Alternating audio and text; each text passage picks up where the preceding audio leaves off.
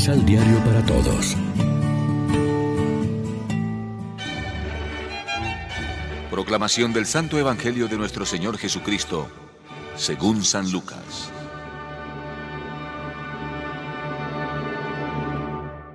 Cuando terminó de dirigir estas palabras al pueblo, Jesús entró en Cafarnaún. Había un capitán que tenía un sirviente enfermo y a punto de morir, a quien quería mucho.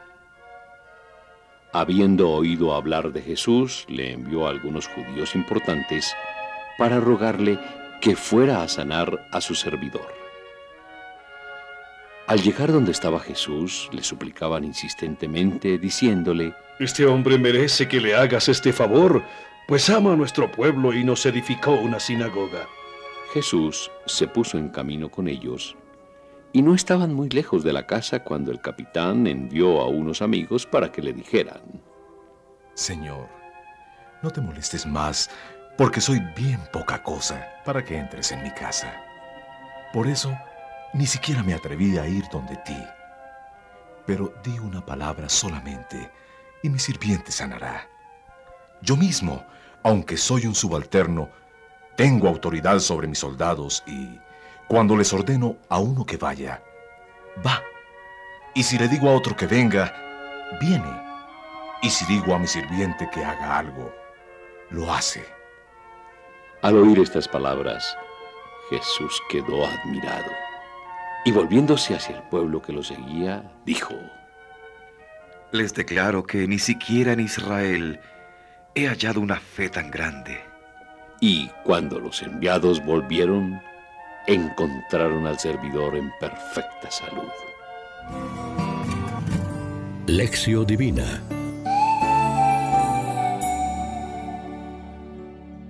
Amigos, ¿qué tal? En este lunes 12 de septiembre nos alimentamos con el pan de la palabra que nos ofrece la liturgia.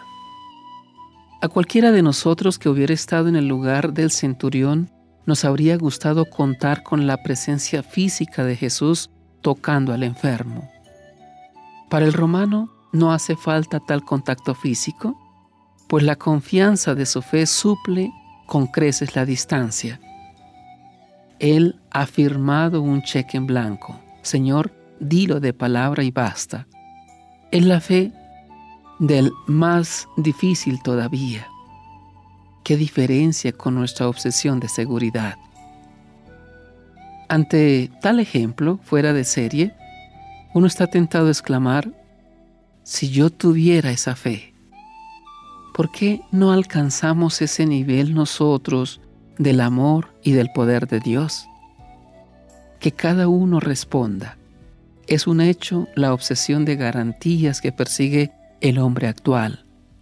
Se exige y se ofrece seguridad para todo, enfermedad, accidentes, invalidez, jubilación, desempleo, casa, automóvil, viajes, etc. Es fabulosa la suma de dinero invertida en seguridad. La mejor y más completa es la que nos da la palabra misma de Dios, pero solo si firmamos previamente una póliza en blanco, es decir, solamente si tenemos fe. Porque la fe es seguridad de lo que se espera y prueba de lo que no se ve. El presupuesto primero para la fe es la humildad.